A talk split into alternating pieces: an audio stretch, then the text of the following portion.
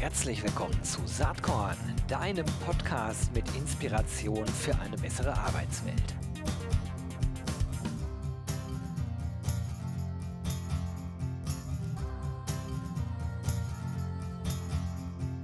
Hallo und herzlich willkommen zum Saatkorn Podcast.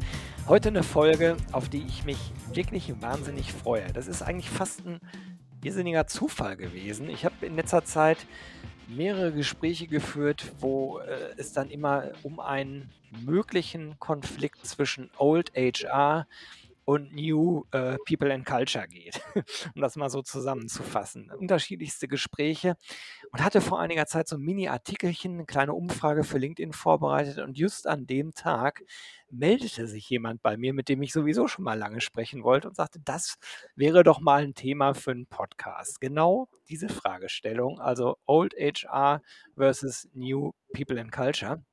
Und das ist äh, Thomas Perlitz. Er ist HR Executive Advisor. Er ist Principal bei Alligator. Alligator dürftet ihr eigentlich können, äh, kennen, wenn ihr Saatkorn regelmäßig hört. Das ist ja der HR Tech VC mit inzwischen 19 Beteiligungen. Benjamin Fisser habe ich schon öfters darüber berichtet, gibt auch einen eigenen Podcast dazu. Und da ist äh, Thomas äh, eben in beratender Funktion mit am Start. Herzlich willkommen, Thomas. Hallo Gero, schön, dass wir uns nach vielen Jahren, die wir uns kennen, auch mal wieder sprechen. Freut mich auch total und ja, äh, wie gesagt, dieses Thema, das hat bei mir ja sofort alles zum Klingeln gebracht, was wir heute besprechen wollen. Aber bevor wir darauf eingehen, schilder doch vielleicht den ZuhörerInnen hier einmal deinen Weg. Du hast ja umfassende Erfahrung als CHRO. Äh, irgendwann hast du das Gefühl, hm, da habe ich jetzt aber auch verdammt viel gesehen bist dann in die VC-Szene gegangen und ja, bis heute Principal bei Alligator. Wie war der Weg? Warum ist das so passiert? Ja, spannend. Das hat, glaube ich, viel mit, mit Energie und äh, mit Bewegen wollen zu tun. Also nach Betriebswirtschaftsstudium bin ich äh, als HR, ähm, HR-Manager eingestiegen bei einer Computerfirma, die dir nicht unbekannt ist, weil bei in deiner Nähe, nämlich damals Nixdorf, ähm, ne, heute genau, ne, heute Diebold Nixdorf. Ähm, dann kam da eine Übernahme von Siemens, hieß es Siemens Nixdorf. Und in der Zeit war ich ein paar Jahre in Berlin und später äh, für eine ganze Region verantwortlich, für Zentral- und Osteuropa, habe in Dresden und Moskau gelebt, bin dann weitergelockt worden äh, zu einem IT-Distributor in München, einige Jahre in München gewesen, weitergelockt worden zu Henkel, war da mehrere Jahre der globale Personalchef für Wasch- und Reinigungsmittel wieder gelockt worden zur Gerresheimer AG, ein Pharmazulieferer auch in Düsseldorf. Da war ich viele, viele Jahre CHRO ähm, und mit diesen ganzen Themen betraut. Und da kam dann so ein Punkt bei mir, wo ich gesagt habe, weißt du, willst du das weiter? Hatte eine Reihe von Gesprächen für andere CHRO-Rollen, bin nach Hause gefahren immer wieder und habe gesagt, das kickt nicht. Und genau in der Phase kam ähm, ein super Angebot von Permira und einem Familienunternehmen hier in München, Schustermann und Bornstein Best Secret. Und äh, das Unternehmen habe ich drei Jahre als Geschäftsführer und CHRO begleitet, sollte zum Börsengang vorbereitet werden. Das war dann in der äh, Pandemiezeit, ist nicht ganz was geworden. Und in der Zeit habe ich Ben Fisser kennengelernt und bin seit letztes Jahr Februar eben als Principal und auch als Investor im Alligator, weil die Zeit für People and Culture und die ganzen Veränderungen war noch nie so gut wie heute. Das ist so ein Standbein und das andere ist, dass ich, wie du es schon gesagt hast, als Executive Advisor unterwegs bin und genau an dieser Schnittstelle zwischen, sagen wir, alter Welt und neuer Welt im HR oder People and Culture. Ja, das ist äh, spannend. Ich behaupte, dass ich die beiden Welten auch ein wenig so kenne, ähm, aber sicherlich hast du da noch tiefere Einblicke, insbesondere in die alte Welt, weil ich schon seit etlichen Jahren jetzt ja stärker oft äh, in, der, in, der Neu in den neuen Themen äh, agiere beruflich. Aber ähm, ich habe das Gefühl, und das scheint uns beide ja zu einen, basierend auf dem, äh, wie du dich bei mir gemeldet hast, dass das inzwischen echt eine Challenge wird. Äh, also die alte HR-Welt mit der neuen, ich sage ganz bewusst jetzt nicht HR, sondern People and Culture-Welt äh, zu verbinden. Und wenn man teilweise mit GründerInnen so spricht, da hat man ja nochmal eine andere Herausforderung, weil ganz viele GründerInnen im HR-Tech-Segment ja gar nicht aus HR kommen. Die kommen ja oft aus IT und sagen, oh, ich habe hier ein anspruchsvolles Problem, was ich technologisch lösen kann. Oder äh, die, die kommen aus so einer typischen Business Development Rolle. Mein äh, Gefühl ist immer die, die früher in eine Beratung gegangen sind bei BCG oder McKinsey, äh, die machen halt heute Startup und gehen halt extrem analytisch an die Themen ran und sagen, da ist der Markt, da ist eine Lücke, da gehen wir rein, müssen wir so und so machen, kommen aber eben nicht aus HR und reden teilweise auch ganz anders. Also da haben wir ein Übersetzungsthema. Und ja, ich habe oft den Eindruck, dass die HR-EntscheiderInnen in den Unternehmen und vornehmlich dann leider auch im Mittelstand oft so, so weit von den aktuellen Entwicklungen weg sind, die wiederum aber die jungen äh, äh, Wilden da umtreiben, dass, äh, dass es teilweise ganz schwierig ist, überhaupt noch miteinander die gleiche Sprache zu finden. Also absolut. Das, ich meine, das muss man sich mal vorstellen, was wir für eine Situation eigentlich haben. Nämlich muss man mal so denken, ne? äh, da gibt's einen super Eishändler hier, keine Ahnung, also ich bin ja, lebe ja hier in München auf der Maximilian und da gehen die Kunden immer hin und er hat keinen großen Umsatz und dann sagen die Kunden plötzlich, du, wir zeigen dir jetzt mal, wie Eis machen geht. Ja, was du hier in, deinem, in deiner Auswahl hast, ist ja überhaupt nicht mehr das, was die, die Leute wollen und brauchen. Also wir sind in einer Situation, wo Mitarbeitende ähm, feststellen, dass die Firmen und hier eben speziell HR, wenn wir über die alte Welt reden, keine Antworten mehr liefert. Äh, entweder nicht weiß, was gebraucht wird, oder äh, eben keine Antworten hat. Und das, ich meine, das muss man sich mal überlegen, in, in welchen Unternehmensbereichen vergleichbar ist das der Fall. Ja, weil du musst ja eine Motivation haben zu sagen, das HR-Thema ist dir wichtig. Da gehst du und, und gründest ein Unternehmen und bietest etwas an, weil es das nicht gab. Und ähm, das ist deshalb auch so spannend, wie du sagst, in dieser äh, älteren Welt, ähm, da ist auch der Anschluss verpasst. Also das, ich habe das noch nie so erlebt. Ähm, wir sprachen ja vorhin kurz in der Vorbereitung auch so ein bisschen drüber. Ne? Ich, ich habe da dieses Bild von einem Ball. Also früher war das halt so ein Fußball, der ist halt rund oder ein Volleyball ist ja egal, aber der ist rund. Und an der einen Wand des Balles sind so innovative Unternehmen gewesen, aber es war eine Community. Man konnte miteinander sprechen. Heute erlebe ich das so, dass ich sage, ich bezeichne es immer als ein Zucchini. Also ganz wenig an der einen Seite sind wirklich Trendsetter, dann kommt nichts. Und dann kommt People and Culture oder HR Tech, wie man es nennen wollen. Also eine eigene, komplett eigene Blase. Und die beiden können nicht miteinander reden.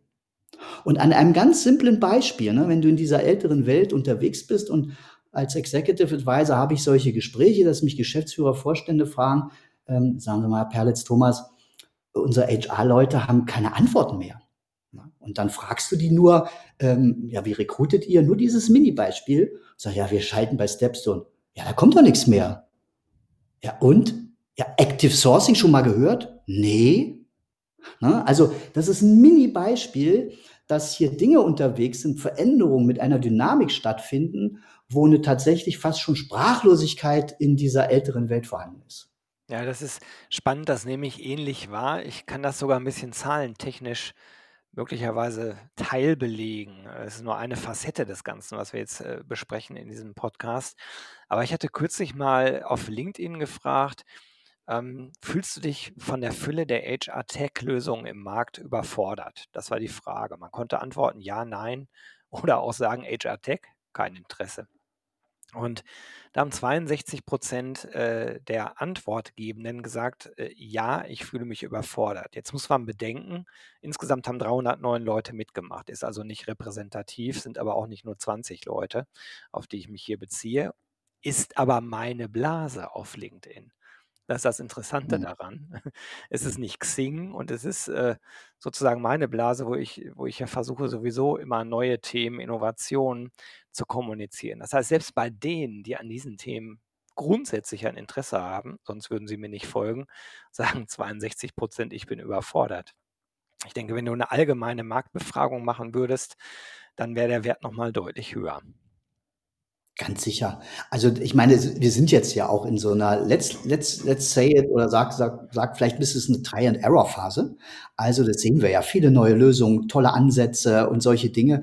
Das wird sich natürlich auch ein bisschen schütteln, sage ich, und zur Ruhe kommen und dann werden sich die Dinge durchsetzen, die, die technologisch super funktionieren, die aber auch wirklich den Nerv treffen und die, die Prozesse einfacher machen und die auch die richtigen Antworten liefern.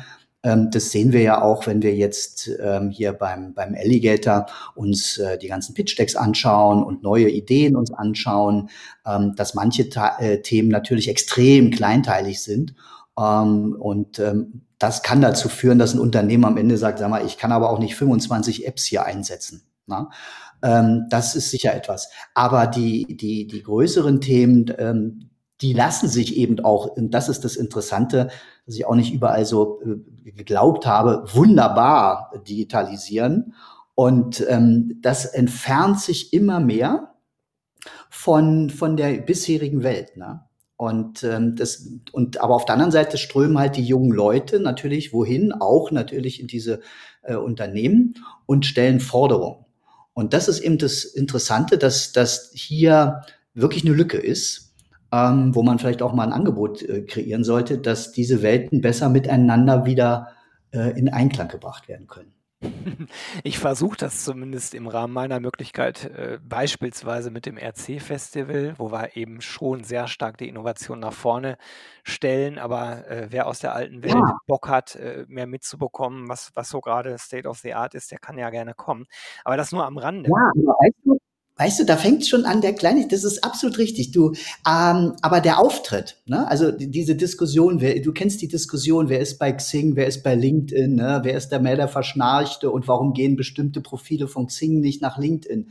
Und ich glaube, wie du es eben gesagt hast, ich fühle mich überfordert, die fühlen sich von deinem Aufschlag verschreckt. Das kann gut Das sein. heißt, ja, weißt du, die, die kommen aus dieser Welt, du kennst ja auch noch die DGFP, die kennt ja heute gar keiner mehr so ungefähr, so leid man das ja sagen muss. Weißt du, die kommen aus einer ganz anderen Welt, die kommen aus einer ERFA-Gruppe, ne, aus einer Erfahrungsaustauschgruppe.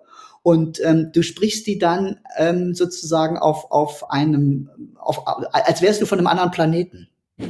Ne?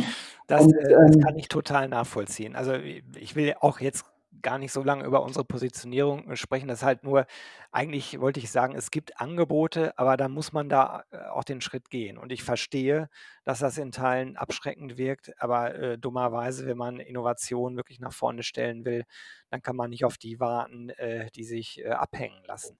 Lass uns vielleicht noch mal ein bisschen drüber sprechen, welche Faktoren eigentlich dazu führen. Also eine Sache liegt ja auf der Hand, die haben wir implizit ja auch gerade schon diskutiert, das ist eben die technologische Entwicklung oder anders ausgedrückt, es ist die Digitalisierung. Und äh, der Digitalisierungsfaktor in HR äh, in Summe ist halt immer noch absolut äh, ja, hinten dran, wenn man das mit anderen Funktionen im Unternehmen wie beispielsweise Marketing vergleicht. Ne? Also da ist unglaublich viel nachzuholen auch jetzt immer noch im Jahr 2023. Ja, also wir stehen da meiner Meinung nach erst komplett am Anfang. Das war ja auch der Grund, dass ich dann gesagt habe, noch nie war die Zeit so reif na, ähm, für das Thema Veränderung im HR oder ähm, aus mehreren Perspektiven. Also einmal ähm, ist der HR-Bereich über ganz, ganz viele Jahre völlig unterinvestiert. Und damit meine ich nicht, dass man zwanghaft in großen Organisationen SAP reingeprügelt hat, ne? sondern unterinvestiert in der Breite, ähm, in den Themen, wie man sie begeht.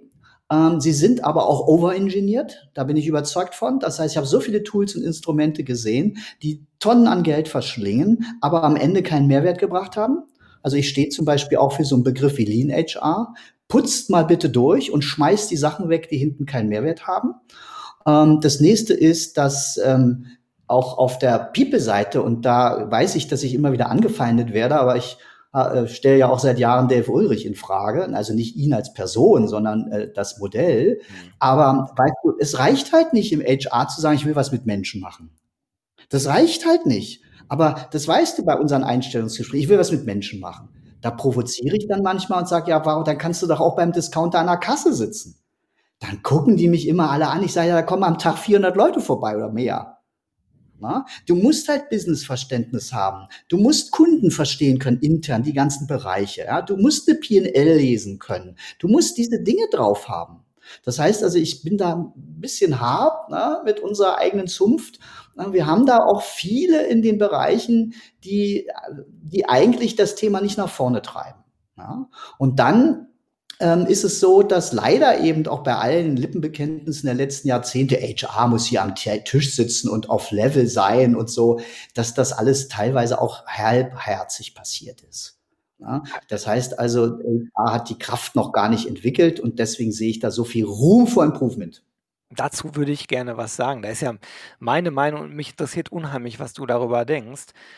Du wirst doch nicht an den Tisch eingeladen. Also du musst dich schon selbst an den Tisch setzen und du kannst dich nur an den Tisch setzen, wenn du eben dieses Business-Verständnis mitbringst, äh, diese Perspektive mitbringst, aber auch weißt, was technologisch gerade passiert ähm, und vor allen Dingen auch verinnerlicht hast, wie die gesamt äh, wirtschaftlichen Rahmenbedingungen sich entwickeln. Weil die meisten HR-EntscheiderInnen, die sind ja von ihrer Kernkompetenz an der Top-Spitze für was ganz anderes ausgebildet, übrigens auch in ganz anderen Zeiten ausgebildet, als wir sie jetzt haben. Also wenn man mal fünf Jahre zurückdenkt und dann bis zum Zweiten Weltkrieg zurückguckt, da waren wir immer in Arbeitgebermärkten unterwegs und so war die Ausbildung. Also die Kernkompetenz war eigentlich Sicherheit, Prozesssicherheit, juristische Sicherheit, äh, sozusagen sicherstellen, dass alles glatt läuft, bloß nicht auffallen. Aber wenn man diese Skills und Kompetenzen nach vorne stellt, dann steht das halt diametral entgegen, äh, sich mit neuer Technologie zu exponieren, neue Lösungen zu finden, weil, weil sozusagen die alten Antworten äh, für die neuen Fragen nicht mehr passen. Wir haben halt jetzt Arbeitnehmermärkte. Und ich glaube, dass das Kernkompetenz von CHROs eigentlich ein ganz anderes dass sie äh, das ganz anders wird, als es in der Vergangenheit war. Das heißt, die EntscheiderInnen, die jetzt da sind, die agieren immer noch, als wären sie in alten Märkten unterwegs. Und solche Veränderungen, die kannst du nicht innerhalb von ein, zwei Jahren, glaube ich, herbeiführen. Das dauert wahrscheinlich eher fünf bis zehn Jahre.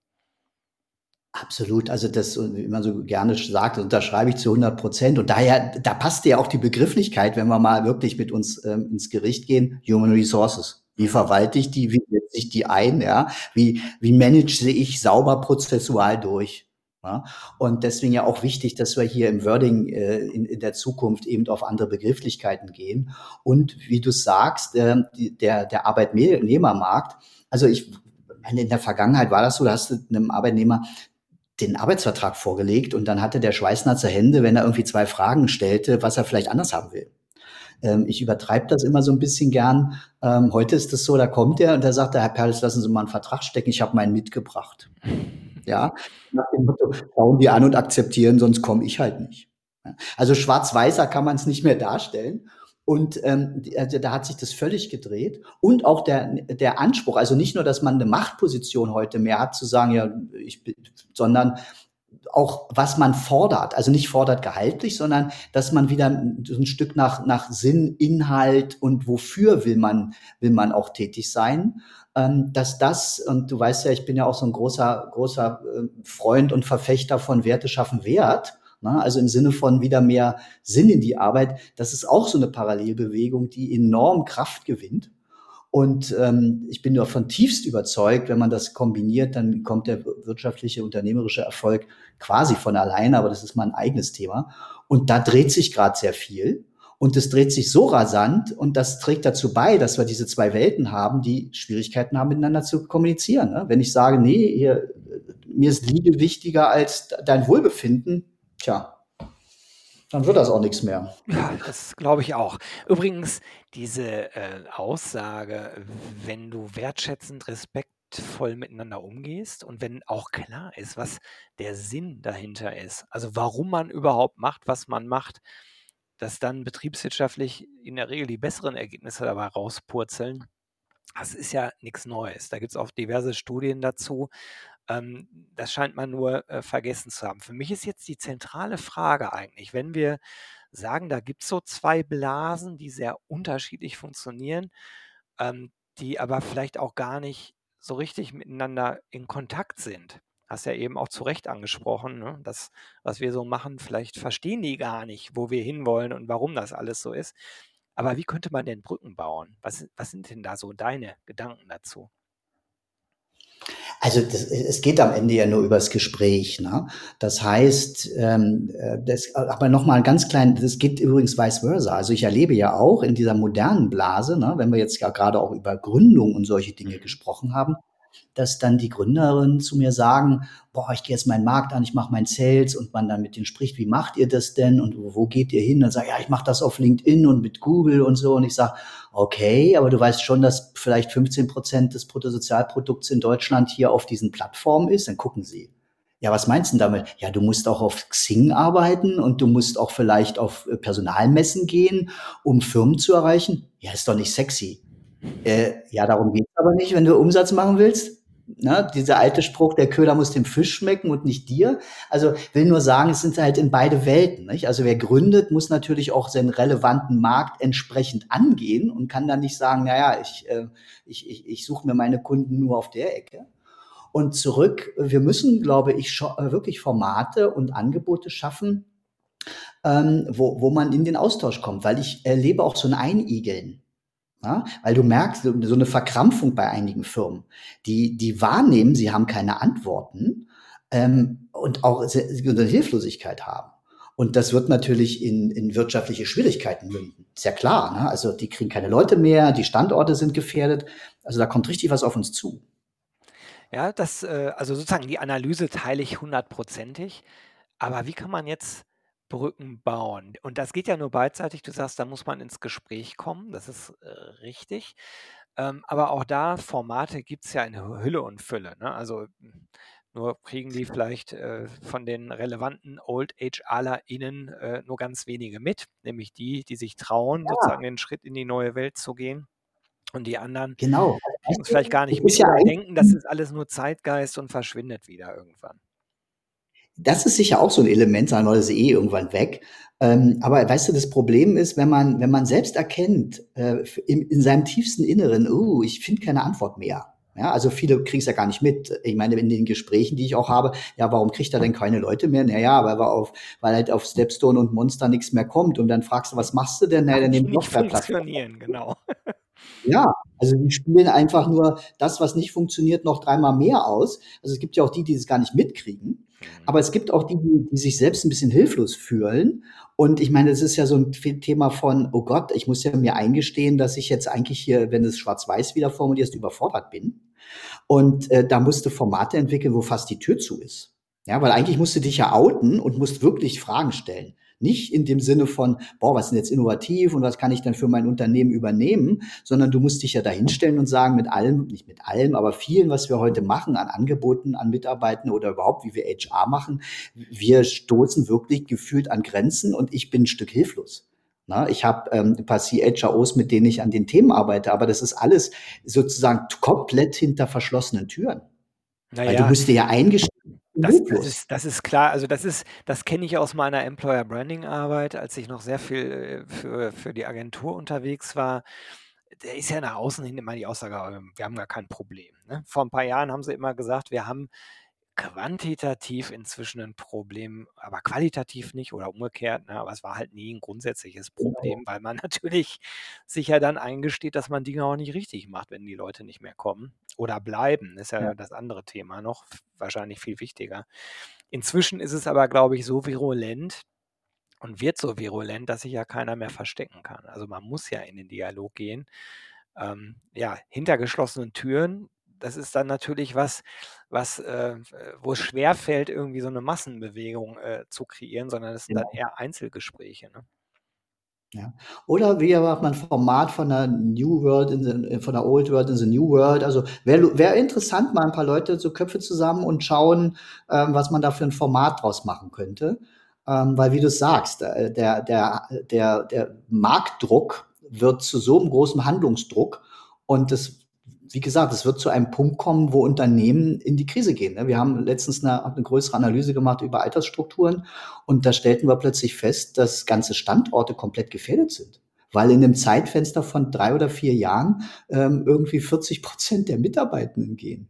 Da muss ich jetzt ja, und wenn du dann, ehrlich gesagt, Thomas, weil das ist ja wirklich nichts Neues. Ich habe 2005 damals in meiner alten Rolle bei Bertelsmann die ersten äh, Demografieanalysen für den Konzern gemacht.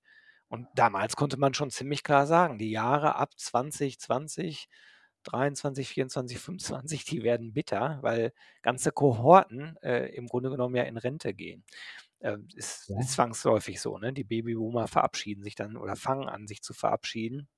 Äh, damals war so die Idee, ja, ja, aber der technologische Fortschritt wird auch dazu führen, dass wir gar nicht mehr so viele Leute brauchen.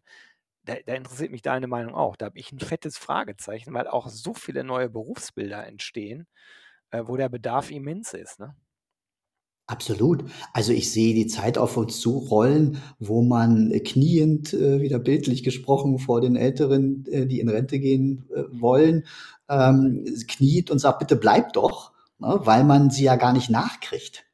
Man kriegt sie ja nicht nach. Und die neuen Berufsbilder, die besetzen ja sowieso die Jungen. Aber du hast nun mal im, im technischen Bereich und in vielen Dingen hast du einfach ähm, Aufgabenstellungen, die teilweise auch die junge Generation ja gar nicht mehr machen will, aber diese Arbeitsplätze noch nicht digitalisiert oder automatisiert sind, weil sie es teilweise auch nicht können.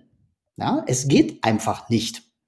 Und ähm, da stehen wir vor Riesenherausforderungen. Und wenn du solche Prozesse natürlich zu spät anfängst, wenn wir jetzt bei dem Altersthema bleiben und fragst irgendwie ein halbes Jahr, bevor dann jemand wirklich in Rente geht, willst du bleiben, dann guckt er dich natürlich an und sagt, mein Wohncamper ist schon gekauft, ich fahre am ersten Tag los. Ja, also das ist ja ein Prozess, den musst du mehrere Jahre vorher anfangen, damit du die Leute dann auch wirklich dafür gewinnst. Und jetzt kommen wir gar nicht auf, auf staatliche Rahmenbedingungen, die dafür ja gar nicht gegeben sind. Ja, ist ja gar nicht attraktiv heute zu sagen, ähm, ich arbeite länger. Man, man philosophiert die Rente auf 70 hoch, aber wir sollten eher in ein Freiwilligkeitsmodell kommen, was richtig attraktiv ist. Also da, da, da schwimmt richtig was auf uns zu. Ja. Ich bin gespannt. Okay, also Kommunikation ist der Schlüssel.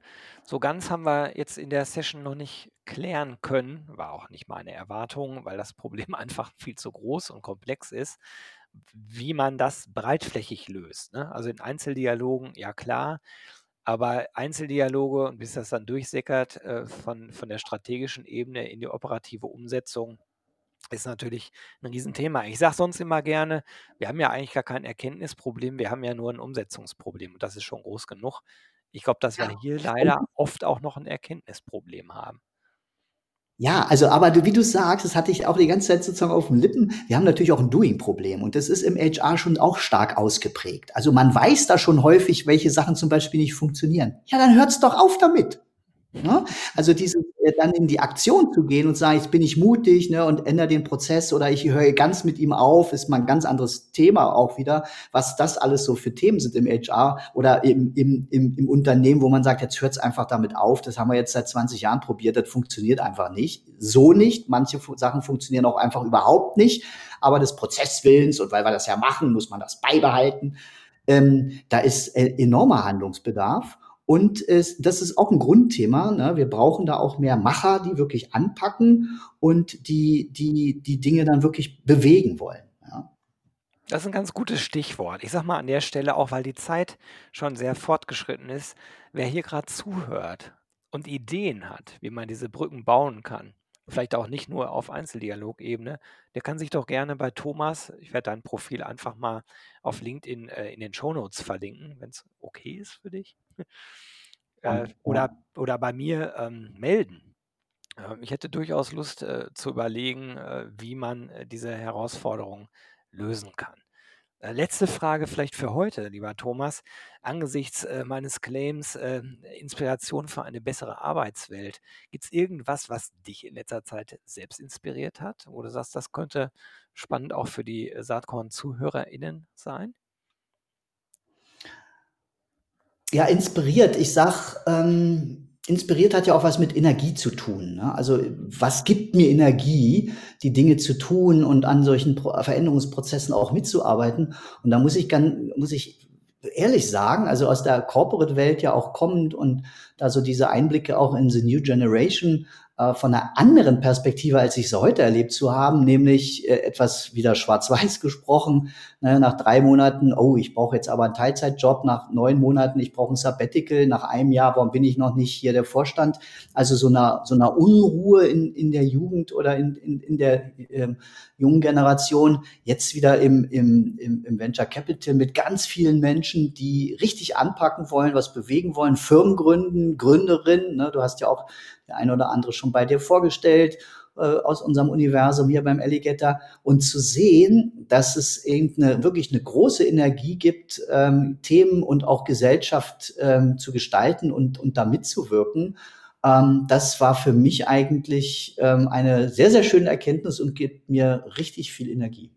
Hm, das kann ich super gut nachvollziehen. Also, es ist ja ohnehin so, man muss schon, glaube ich, selbst sich immer wieder auf den Prüfstand stellen und sich fragen: „Ist das, was ich da tue, wirklich für mich erfüllend? Also, bringt mich das weiter? Bin ich leidenschaftlich dabei?“ Oder anders ausgedrückt, habe ich eigentlich den bestmöglich passenden Job, äh, und Arbeitgeber? Klammer auf, Arbeitgeber kann ja auch, äh, man selbst sein im Sinne von selbstständig, kann aber auch ein Arbeitgeber sein, 'n Unternehmen, wo man super reinpasst. Also, das ist, glaube ich, so ein Anspruch, den man an sich selbst haben sollte. Deswegen ziehe ich auch meinen Hut Ja. vor deinen, äh, spannenden vor vor deinem spannenden Weg. Äh, du warst mehrfach ja bereit, äh, neue Wege zu gehen und offensichtlich hat das auch ganz gut funktioniert. Du hörst dich auf jeden Fall sehr zufrieden an.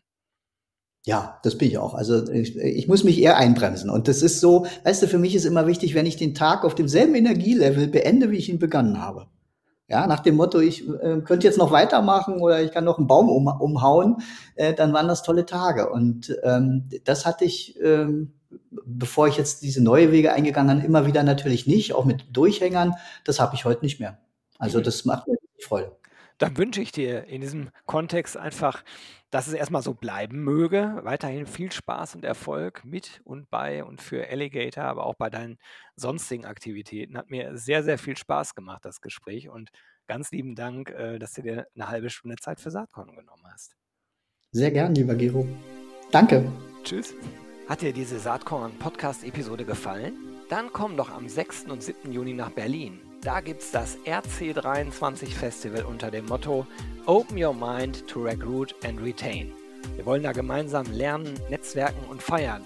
Mit über 130 SpeakerInnen auf sieben Stages, in- und outdoor, mit sechs Panels, fünf Workshops, vier Talks, zwei Book-Signing-Sessions, ähm, ganz spannenden Keynotes, Praxis-Cases, äh, en masse, einer großen HR-Tech- und Startup-Area mit 40 Startups und äh, HR-Tech-Lösungen, mit eigenen Focus-Stages für die Themen Recruiting, Retention und Ausbildung und vieles, vieles mehr. Eine geile Party gibt es am 6. Juni obendrauf. Super Live-Act, DJ, Open End, Food and Drinks included. Ähm, Tickets gibt es ab sofort unter www.rc23.de. Ich freue mich, wenn wir uns dort sehen. Bis dann. Ciao.